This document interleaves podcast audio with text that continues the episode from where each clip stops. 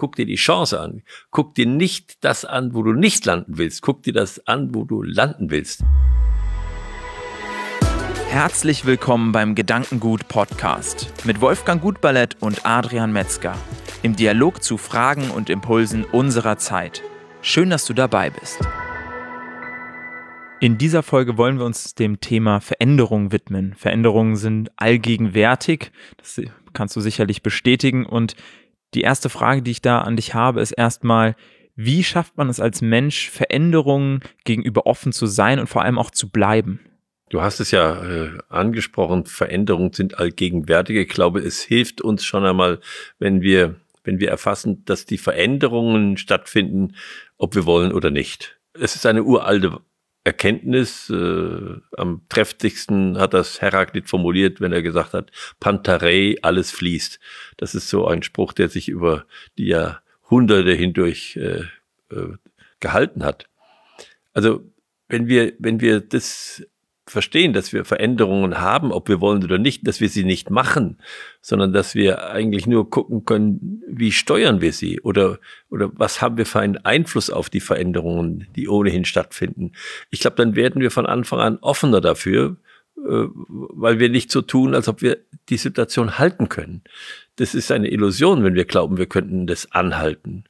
Äh, weder bei uns, wir verändern uns äh, dauernd und die Umfeld, das Umfeld verändert sich auch dauernd. Was würdest du sagen, gerade aus der Perspektive als junger Mensch, welche Veränderungen werden auf uns als Gesellschaft, auf jeden individuell zukommen und auf was kann man sich vielleicht einstellen? Gibt es da Dinge, wo du sagst, ähm, aus deiner Erfahrung her gibt es immer mal wieder eine Krise XY und darauf kann man sich vorbereiten? Oder gibt es irgendwelche Veränderungen, wo du sagst, das ist jetzt ein Trend, der wird kommen? Ah, das ist, äh, das ist mir zu, äh, zu voraussagen. Das äh, glaube ich, das muss man allgemeiner fassen.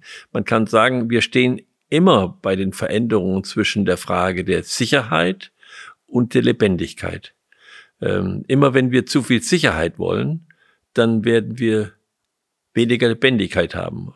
Und wenn wir mehr Lebendigkeit haben wollen, dann müssen wir die Unsicherheit in Kauf nehmen. So wie Kästner gesagt hat, wird's besser, wird's schlechter, fragen wir jährlich. Seien wir ehrlich, Leben ist immer lebensgefährlich. Und ich glaube, in dieser Frage stehen wir und dann müssen wir die Situation betrachten und für eine Richtung oder für einen Weg dazwischen entscheiden. Nicht volles Risiko, aber auch nicht kein Risiko.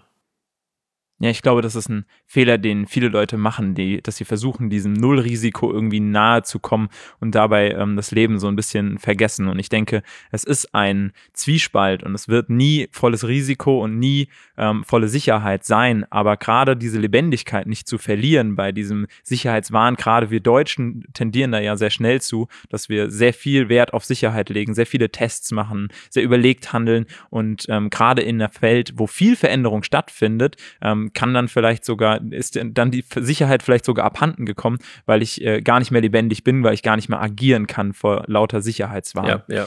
Ähm, wann wird denn jetzt eine Veränderung zu einem Fortschritt? Fortschritt ist ja was, was ähm, sehr positiv, sehr, ähm, ja, ja eine Entwicklung, eine Entfaltung so ein bisschen mit im Wort drin hat, ähm, so wird es zumindest assoziiert. Wann wird denn eine Veränderung zum Fortschritt, so dass wir sagen, wir kommen als Gesellschaft voran? Ja, wenn wir einen Hinschritt machen. Das ist ja die Frage. Fortschritt heißt ja eigentlich in irgendeine Richtung.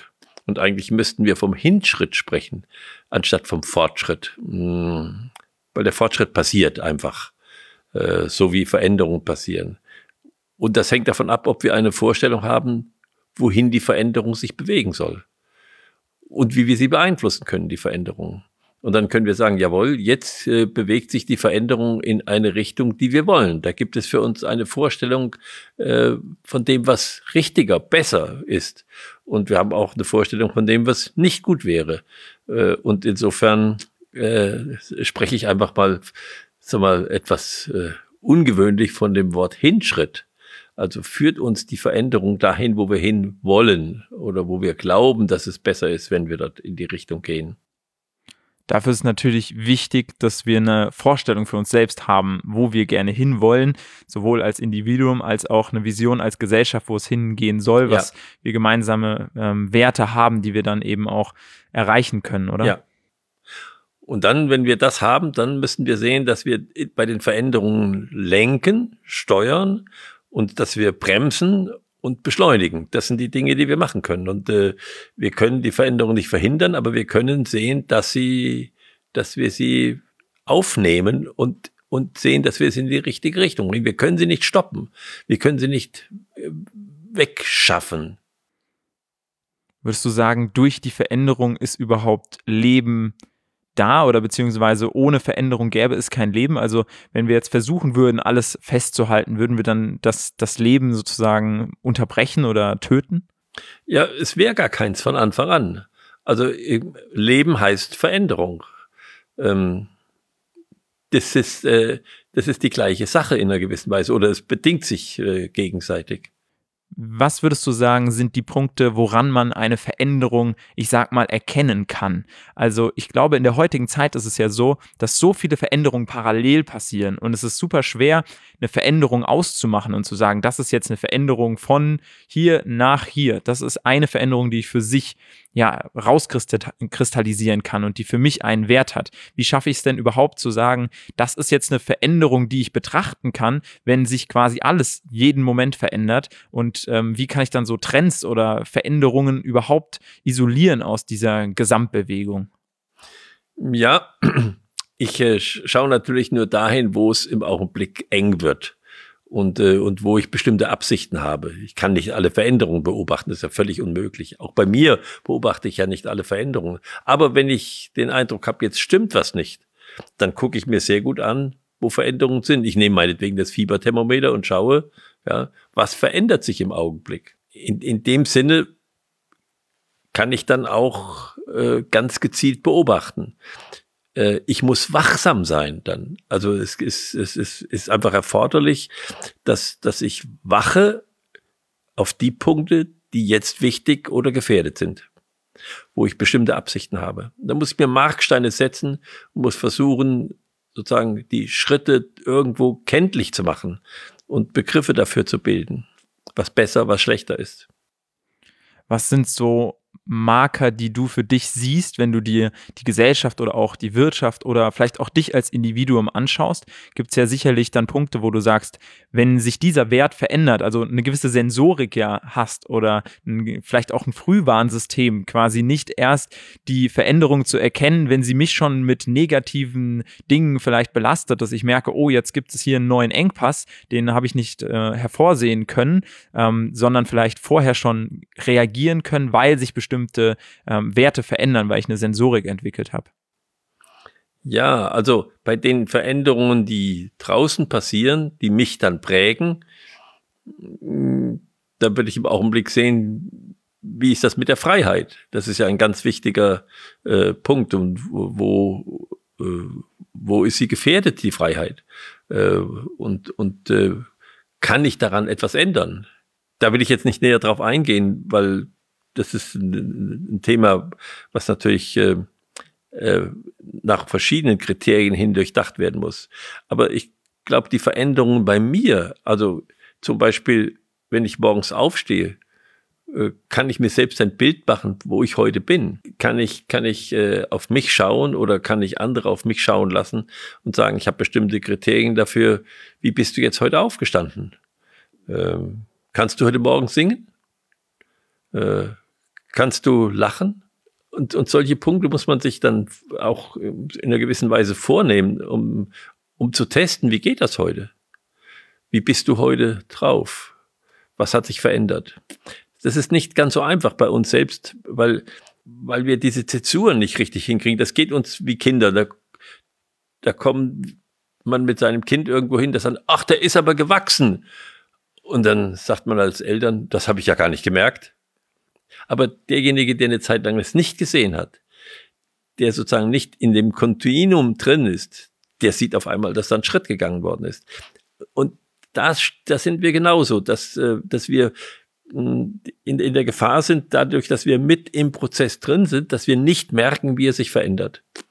Und das erfordert eine besondere Wachsamkeit von uns und auch ganz individuell versuche zu beobachten, was sich getan hat. Ich brauche dann Begriffe dafür, äh, wo ich sage, das müssen nicht immer Maßzahlen sein, das können auch Indikatoren sein, anderer Art, wo ich sage, jetzt hat sich etwas verändert. Das muss jeder bei sich selbst bilden und es muss auch jeder nach außen bilden, da wo es ihm wichtig ist ich finde das immer sehr interessant, wenn man in der Presse liest, von Veränderungen liest man sehr häufig von Veränderungen, die zumindest in diesem Moment, wo darüber berichtet wird, sehr stoßhaft verlaufen. Und viele Veränderungen, die sich kontinuierlich über Jahre hinweg dahinziehen, und eine Veränderung ist ja oftmals kein äh, geradliniger Prozess, sondern wir haben einfach vielleicht so eine, sogar eine exponentielle Veränderung in irgendeiner Form. Und es wird nicht darüber berichtet oder es scheint uns nicht so relevant, weil die Kennzahl vielleicht so klein ist in diesem Jahr und vielleicht auch im nächsten Jahr. Aber dadurch, dass wir eine Steigerung haben, selbst wenn es nur um ein paar Prozentpunkte geht, ist einfach relevant. Und ich habe für mich gemerkt, dass wir oftmals, und du hast da von diesem kontinuierlichen geredet, dass wir oftmals gar nicht wirklich wahrnehmen, wie wir in diesem kontinuierlichen auch unsere eigene, unsere eigene Einschätzung und unsere eigenen ja, Entwürfe und Glauben verändern. Das heißt, wenn das jetzt eintritt, was eintritt, sagen wir jetzt, ähm, ja natürlich, das musste eintreten. Während wir, wenn wir Buch geführt hätten über unsere Meinung vor einem Jahr, gesagt hätten, das ist unmöglich, dass sowas passiert.